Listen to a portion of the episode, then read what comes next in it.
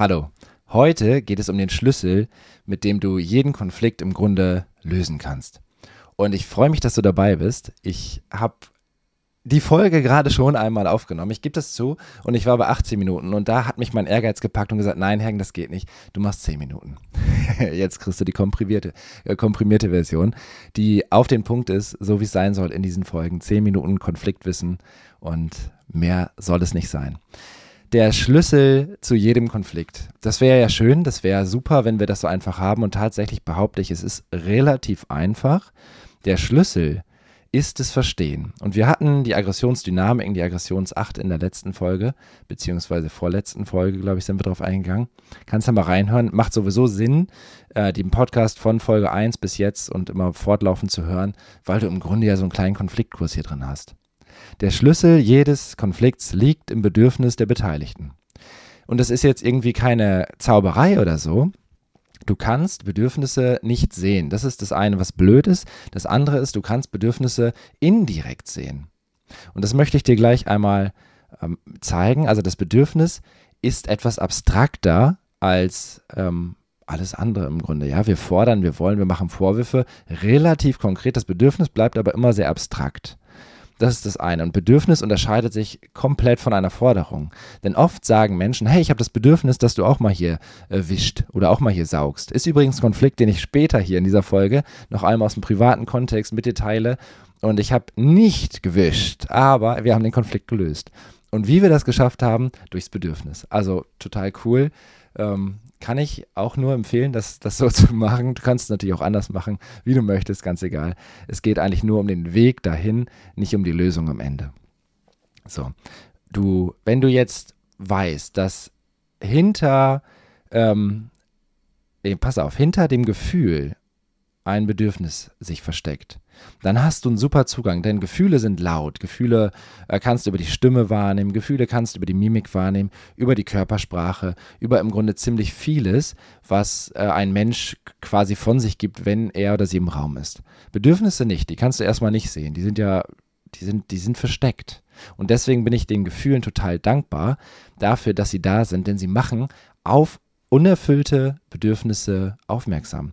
Und du kannst dir Gefühle im Grunde so vorstellen, wie die kleinen Lämpchen in der Autoarmatur. Wenn die blinkt, diese rote Lampe, vielleicht kennst du die noch, ich weiß gar nicht, die E-Autos und so weiter haben das heute nicht mehr, glaube ich, weiß ich nicht. Aber alle, die irgendwie noch Verbrenner haben, die haben diese Lämpchen und dieses Lämpchen Stimmt gar nicht, was rede ich denn? Aber wir haben ja keinen Kfz-Kurs hier. Ist ja ganz egal, wie die neuen Autos aufgebaut sind. Die alten, du kennst es bestimmt noch. Ich bin angefangen mit dem Golf 2 früher und da gab es dieses rote Lämpchen. Und immer wenn das geblinkt hat, das war nicht so oft, manchmal kam das vor, dann wusste ich, okay, da muss ich handeln. Da liegt was hinter, ja, da liegt ein guter Grund hinter. Und beim Auto war das damals Öl, ein Ölmangel.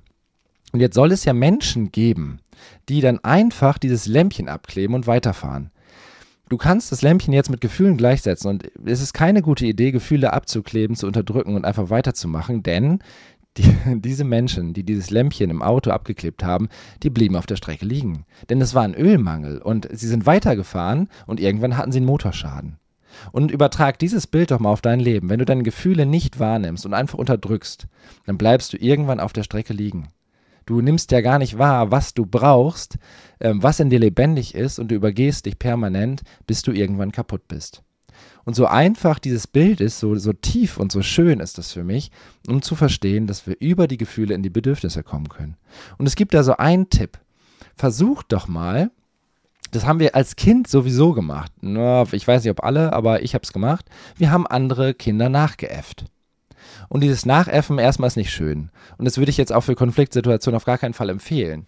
Aber das Nachäffen einer Mimik zum Beispiel hilft mir total, in dieses Gefühl reinzukommen. Das heißt, nimm die Mimik deines Gegenübers, kopiere sie und komme über diese Kopie in deinem Gesicht besser in das Gefühl rein. Also wir spiegeln dann quasi nicht nur innerlich mit Spiegelneuronen und so weiter, da haben wir auch eine super Veranlagung für, dass wir mitfühlen, dass wir mitschwingen, da müssen wir gar nichts für tun, das ist einfach da. Aber wenn wir merken, wir haben Probleme, da reinzukommen ins Gefühl, dann versuchst doch mal zu kopieren und zu gucken, was ist denn das jetzt eigentlich? Und wenn dir die Worte fehlen für ähm, ja, Gefühlsbegriffe, Bedürfnisbegriffe, dann verlinke ich hier mal den Gefühls- und Bedürfniskompass. Du kommst da über Newsletter rein, dann bekommst du automatisiert die PDF.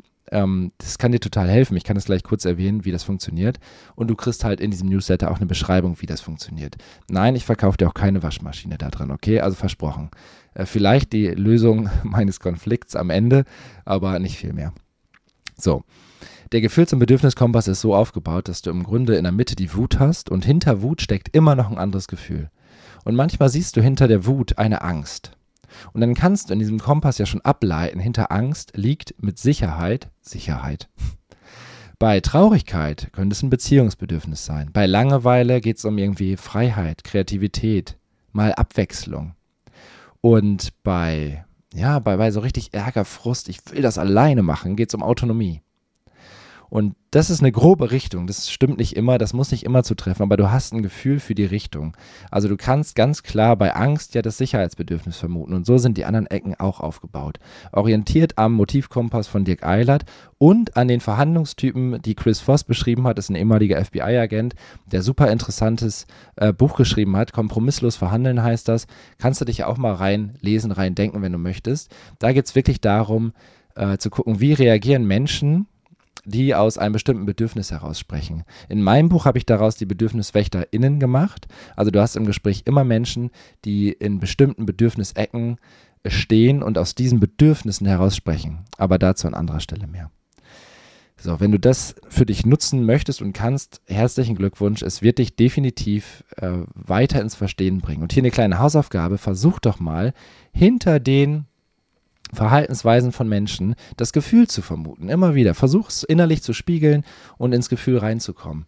Und wenn du dann noch den Gefühls- und Bedürfniskompass nutzt, dann kannst du dir überlegen, was für ein Bedürfnis liegt dahinter.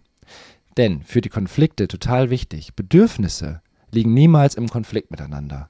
Es sind nur die Verhaltensweisen, mit denen sich Menschen ein Bedürfnis erfüllen. Die könnten die Bedürfnisse anderer missachten oder sogar verletzend sein. Das heißt, trenne auch hier Bedürfnis und Verhalten voneinander und habe grundsätzlich die Achtung vor jedem Bedürfnis, weil jedes Bedürfnis ist gut und wichtig, lebensnotwendig. Ähm, Verhaltensweisen jedoch können dem Leben oft auch nicht dienlich sein und sogar Schaden zufügen. Wenn du aber nun das Bedürfnis kennst, kannst du es lösen. Und hier kommt das kleine Beispiel, das ich privat hatte. Meine Partnerin hat zu mir gesagt, hey du, jetzt wisch und saug doch hier auch mal oder saug und wisch in der Reihenfolge, weil ich habe keinen Bock, das immer zu machen. Ne? Ähm, ich habe das Bedürfnis, dass du das jetzt auch mal machst. Da habe ich gesagt, streng genommen ist das jetzt kein Bedürfnis, sondern eine Strategie, die du äh, von mir wünschst. Und ich musste sagen, habe ich gar nicht so Bock drauf. Wow, okay, alles klar. An dieser Stelle würde ich sagen, boah, wer beruflich mit Konflikten irgendwie zu tun hat, sollte so nicht kommunizieren. Gleichzeitig habe ich es relativ schnell aufgelöst und konnte ihr sagen, hey, kein Problem. Also das war jetzt vielleicht dumm formuliert, wenn ich das mal so sagen möchte. Was ich damit meine, du möchtest was von mir, ähm, aber ich möchte das nicht tun. Das heißt aber nicht, dass ich nicht rücksichtsvoll bin. Doch, das ist rücksichtslos. Nein, das hat sie nicht gesagt. Aber so könnte jeder andere Konflikt jetzt weiterlaufen ähm, ich sehe dein Bedürfnis nach und jetzt könnt ihr vermuten, was es ist. Was ist das Bedürfnis, wenn mir jemand sagte, saug und wisch doch auch mal? Immer mache ich das. Das könnte zum einen Unterstützung sein und zum anderen Sauberkeit. Und wenn ich diese beiden Bedürfnisse sehe und mein Bedürfnis nach so einem ähm, langen Seminartag, nach Ruhe und einfach Entspannung, dann haben wir hier schon mal eine Schwierigkeit, das zusammenzubringen. Aber ich habe gesagt, hey, kein Problem, ich mache mich schlau. Wie kann man denn beides unter einen Hut bringen? Ich habe dann so ein bisschen gegoogelt und so weiter und habe dann gesehen, hey, die Saug- und Wischroboter, die sind ja echt immer besser geworden. Anfangs waren die noch nicht so gut, aber jetzt sind die recht gut. Ich bin mit diesem Vorschlag zugegangen und habe gesagt, hey, ich besorge uns sowas. Dann hast du die Sauberkeit und Unterstützung und ich habe meine und Entspannung. Bist du einverstanden damit? Und dann kam, du, wenn du dich drum kümmerst, dann warum nicht? Und so hatten wir tatsächlich alle vier Bedürfnisse, meine zwei, ihre zwei, im, im Blick, haben eine Lösung gefunden, die zugegeben kreativ war, die aber das Leben miteinander wieder schöner gemacht hat. Und das ist mir ganz wichtig. In Konfliktlösung geht es nicht darum, das zu tun, was andere von dir wollen, wenn du es nicht willst, weil du hast ein Bedürfnis dahinter, das so wichtig ist und dann vielleicht missachtet werden würde. Es geht darum, ähm, hinter den Wünschen das Bedürfnis zu erkennen und hinter den Forderungen das Bedürfnis zu erkennen und zu gucken, wie wir dieses Bedürfnis in unserem Rahmen auch unter Berücksichtigung der anderen Bedürfnisse, die da mitspielen, erfüllen können. Und das ist ein super kreativer Prozess. Ich habe noch ganz, ganz viele Ideen, auch wenn es um, um, um Wäsche einsortieren geht, äh, hatte ich ja, da kriege ich immer Kopfschmerzen von, muss ich dir sagen. Jetzt denkst du, was ist das für einer? Äh, aber vielleicht kennst du es auch. Und ich habe da auch eine kreative Lösung gefunden, die den Konflikt äh, löst. Jetzt muss man natürlich sagen, äh, sind wir bereit dazu, so mit Konflikten umzugehen, also kreative Lösungen zu finden? Und ich würde sagen, ähm, in, An in Anbetracht der weltpolitischen Situation, dem, was auf der Welt gerade passiert, äh, sind, ist Kreativität extrem wichtig. Also extrem. Das eine ist, schaue, was in uns allen lebendig ist. Und das andere, wie können wir das Leben miteinander schöner machen? Und dafür brauchen wir Kreativität. Und wenn du das beides in dem nächsten Konflikt berücksichtigst, dann hast du den Schlüssel für im Grunde jeden Konflikt. Ich wünsche dir ganz, ganz viel Erfolg dabei und sag mir doch mal, ob du jetzt auch so einen Saug- und Wischroboter hast oder ob du vielleicht andere Möglichkeiten siehst, so ein Problem, so einen Konflikt zu lösen. Bis zum nächsten Mal. Ach so, nicht vergessen. Das wollte ich unbedingt noch sagen. Die Weiterbildung Konfliktlöserin, Mentorin für Konfliktmanagement findet dieses Jahr 2024 im September nochmal statt. Und wenn du dabei sein möchtest, dann schau mal unten in der Beschreibung, habe ich einen Link eingefügt. Ich würde mich mega freuen. Wenn du Fragen zu dieser Weiterbildung hast, dann schreib mich an, lass uns telefonieren. Ich äh, habe einfach Lust, mit vielen Menschen auf die Reise zu gehen. Die Gruppe ist begrenzt auf 15, damit wir intensiv und gut im Kontakt miteinander sein können.